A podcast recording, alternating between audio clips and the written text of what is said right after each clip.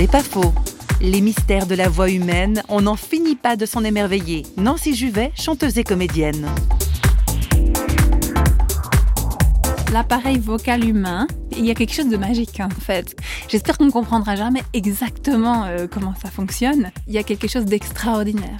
Comment euh, à l'intérieur de, l'être humain on peut tout à coup euh, avoir des sons aussi beaux, aussi travaillés, ou, à quel point la, voix est importante pour quelqu'un qui voudrait dire qui il est, ou pour quelqu'un qui voudrait exprimer quelque chose, ou qui aurait besoin d'être entendu. Je pense que la voix c'est vraiment un don.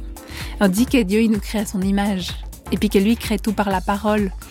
Euh, je pense que la voix et la capacité de s'exprimer, c'est un don qui est donné à l'homme, qui est donné à aucun autre être vivant.